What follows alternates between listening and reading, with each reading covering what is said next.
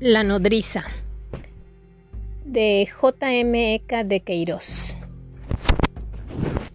Érase una vez un rey, joven y valiente, señor de un reino abundante en ciudades y campos de labor, que partió a pelear a tierras lejanas, dejando sola y triste a su reina y a un hijito que vivía aún en su cuna, envuelto en pañales. La luna llena, que le vio marchar, llevado por su sueño de conquista y de fama, empezaba a menguar, cuando uno de sus caballeros apareció, con las armas rotas, ennegrecido de la sangre seca y del polvo de los caminos, trayendo la amarga nueva de una batalla perdida y de la muerte del rey. Atravesado por siete lanzas, entre la flor de su nobleza, a orillas de un gran río. La reina lloró magníficamente al rey. Lloró también desconsoladamente al esposo, que era apuesto y alegre.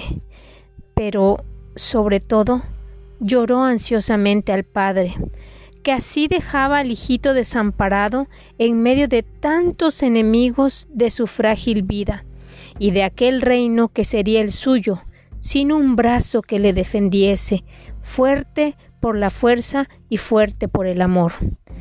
De aquellos enemigos, el más terrible era su tío, hermano bastardo del rey, hombre depravado y feroz, consumido de codicias groseras, ansiando solo la realeza a causa de sus tesoros, y que hacía años que vivía en un castillo sobre la cumbre de los montes con una horda de rebeldes, a la manera de un lobo que, acechando en su trampa, espera la presa.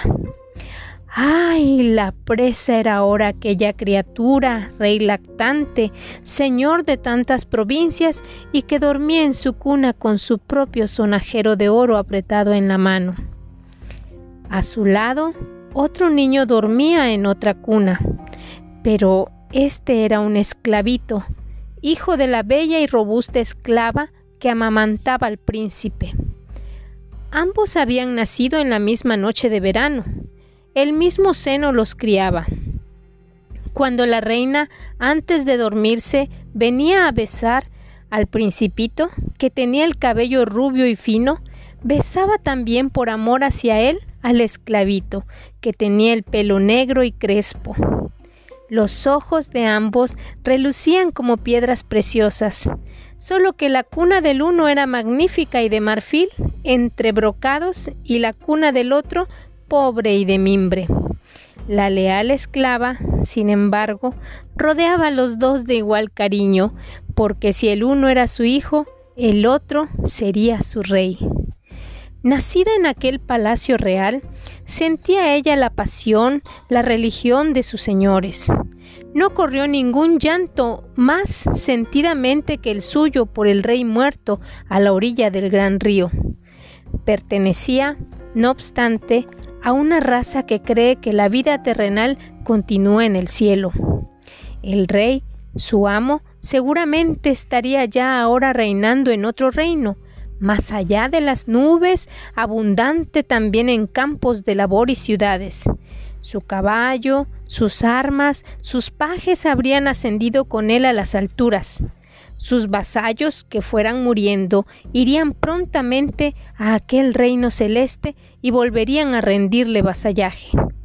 Y ella, un día, remontaría a su vez en un rayo de luz a habitar en el palacio de su señor, a hilar de nuevo el hilo de sus túnicas y encender de nuevo la cazoleta de sus perfumes. Sucedería en el cielo como en la tierra, y ella sería feliz en su servidumbre aunque también ella temblaba por su principito. ¿Cuántas veces teniéndole colgado al pecho pensaba en su fragilidad, en su larga infancia, en los años que transcurrirían antes que él fuese al menos del tamaño de una espada, y en aquel tío cruel de rostro más sombrío que la noche y corazón más oscuro que el semblante? hambriento del trono y acechando desde la cima de su peña entre los alfanjes de su horda. Pobre principito de su alma, Con una ternura mayor le apretaba entonces entre los brazos. Pero si su hijo gemía al lado, hacia él iban sus brazos con un ardor más feliz. Este, en su indigencia, nada tenía que temer de la vida. Desgracias, embates de la mala suerte, nunca le podrían dejar más desnudo de gloria y bienes mundanales de lo que estaba ya, allí en su cuna, bajo el pedazo de lino blanco que resguardaba su desnudez. La existencia, en verdad, era para él más precisa y digna de ser conservada que la de su príncipe, porque ninguno de los duros cuidados con que aquella ennegrece el alma de los señores rozaría siquiera su alma sencilla y libre de esclavo, y como si le amase más por aquella humildad dichosa, cubría su rollizo cuerpecillo de besos pesados y devoradores, aquellos besos que ella hacía ligeros sobre las manos del príncipe. Entretanto, un gran temor llenaba el palacio, donde ahora reinaba una mujer entre mujeres.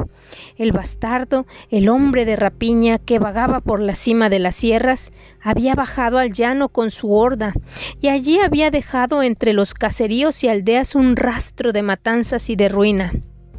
Las puertas de la ciudad habían sido aseguradas con cadenas más fuertes. En las atalayas ardían fuegos más altos, pero a la defensa le faltaba disciplina viril. Una rueca no gobierna como una espada. Toda la nobleza fiel había perecido en la gran batalla, y la desventurada reina solo sabía correr a cada instante a la cuna de su hijito y llorar sobre él su debilidad de viuda. Solo la nodriza leal parecía segura, como si los brazos con que estrechaba su príncipe fuesen murallas de una ciudadela que ninguna audacia puede trasponer. Ahora bien, una noche de silencio y oscuridad, cuando iba ella a dormirse, ya vestida en su catre entre sus dos niños, adivinó más que oyó un breve rumor de hierro y de pelea lejos, a la entrada de los jardines reales envuelta de prisa en un manto, echándose los cabellos hacia atrás, escuchó ansiosamente. Por la tierra arenosa entre los jazmines corrían pasos pesados y rudos. Después hubo un gemido y un cuerpo cayó blandamente sobre las losas como un fardo. Apartó violentamente la cortina, y allá, al fondo de la galería, divisó unos hombres, un resplandor de linternas, un rebrillar de armas. En un relámpago lo comprendió todo. El palacio sorprendido, el cruel bastardo viniendo a robar, a matar a su príncipe. Entonces rápidamente, sin una vacilación ni una duda, sacó al príncipe de su cuna de marfil, lo dejó en la humilde cuna de mimbre y quitando a su hijo de la cuna servil, entre besos desesperados, lo acostó en la cuna real que cubrió con un brocado. Bruscamente un hombre enorme de cara encendida, con una capa negra sobre la cota de malla, surgió en la puerta de la estancia entre otros que levantaban linternas. Miró, corrió a la cuna de marfil donde los brocados resplandecían, arrebató al niño como si cogiese una bolsa de oro y ahogando sus gritos en la capa salió furiosamente. El príncipe dormía en su nueva cuna. El ama quedóse inmóvil en el silencio y la oscuridad, pero unos gritos de alarma tronaron de repente el palacio. Por las ventanas pasó el largo llamear de las antorchas. Los patios resonaban con el choque de las armas, y desgreñada, casi desnuda, la reina invadió la estancia entre las hayas, clamando por su hijo. Al ver la cuna de marfil con las ropas revueltas, vacía, se desplomó sobre las losas deshechas en llanto. Entonces, calladamente, muy pálida, el ama descubrió la humilde cuna de mimbre. Allí estaba el príncipe, tranquilo, dormido en un sueño que le hacía sonreír e iluminaba su cara entre los cabellos de oro. La madre cayó sobre la cuna con un suspiro como cae un cuerpo muerto y en aquel instante un nuevo clamor corrió por la galería de mármol. Era el capitán de la guardia y su gente fiel. En sus clamores había, sin embargo, más tristeza que triunfo. El bastardo había muerto, cogido al huir entre el palacio y la ciudad, aplastado por la poderosa legión de arqueros, sucumbió y con él veinte de su horda. Su cuerpo quedó allí con flechas en el costado, en un charco de sangre. Pero ¡Ay, dolor sin nombre! El tierno cuerpecito del príncipe también quedó allí envuelto en una capa fría, amoratado aún de las manos feroces que le habían estrangulado. Así, tumultuosamente, lanzaban la, la noticia cruel los hombres de armas, cuando la reina, deslumbrada con lágrimas entre risas, alzó en sus brazos para enseñarlo al príncipe que había despertado.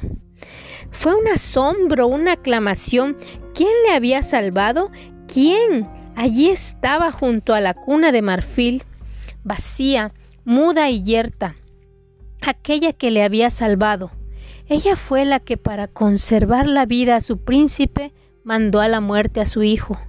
Entonces, solo entonces la madre dichosa, saliendo de su alegría extática, abrazó apasionadamente a la madre dolorida y la besó llamándola hermana de su corazón. Y de entre aquella multitud que se apretaba en la galería, se elevó una nueva y ardiente aclamación, con súplicas de que fuese recompensada magníficamente la sierva admirable que había salvado al rey y al reino. Pero, ¿cómo? ¿Qué bolsas de oro pueden pagar un hijo? Entonces un anciano de noble alcurnia propuso que fuese llevada al tesoro real y escogiese entre aquellas riquezas, que eran como las mayores de los mayores tesoros de la India, todas las que su deseo apeteciera. La reina cogió a la sierva de la mano y sin que su cara de mármol perdiese su rigidez, con un paso de muerta, como en un sueño, fue ella así conducida hacia la cámara de los tesoros. Caballeros, hayas, hombres de armas la seguían, con un respeto tan conmovido que solo se oía el roce de las sandalias en las losas. Las gruesas puertas del tesoro real giraron lentamente, y cuando un ciervo abrió las ventanas, la luz del alba, ya clara y rosada, entrando por las ventanas de hierro, encendió un maravilloso y centellante incendio de oro y pedrerías, desde el suelo de roca hasta las sombrías bóvedas, por toda la cámara relucían, centelleaban, refulgían los escudos de oro, las armas taraseadas, los montones de diamantes, las pilas de monedas, las hartas de perlas, todas las riquezas de aquel reino acumuladas por cien reyes durante veinte siglos. Un largo Ah, lento y maravillado pasó por la turba que había enmudecido. Luego hubo un silencio ansioso y en medio de la cámara, envuelta en la preciosa refulgencia, la nodriza no se movía. Solo sus ojos brillantes y secos se habían alzado hacia aquel cielo que, al otro lado de las rejas, se teñía de rosa y de oro. Era allí, en aquel cielo fresco del amanecer, donde estaba ahora su niño. Estaba allí y ya el sol se levantaba y era tarde, y su niño lloraría seguramente buscando el pecho. Y entonces la nodriza sonrió y tendió la mano. Todos seguían sin respirar aquel lento ademán de su mano abierta. ¡Qué joya maravillosa! ¿Qué hilo de diamantes? ¿Qué puñado de rubíes iba ella a escoger? El ama tendió la mano y sobre un escabel, a su lado, entre un montón de armas, asió un puñal. Era un puñal de un viejo rey, todo incrustado de esmeraldas y que valía una provincia. Agarró el puñal y apretándolo fuertemente en la mano, señalando hacia el cielo donde subían los primeros rayos del sol, miró a la multitud y gritó Salvé a mi príncipe y ahora voy a dar de mamar a mi hijo. Y se clavó el puñal en el corazón. De la antología de cuentos clásicos juveniles, La nodriza de Queiroz. Gracias.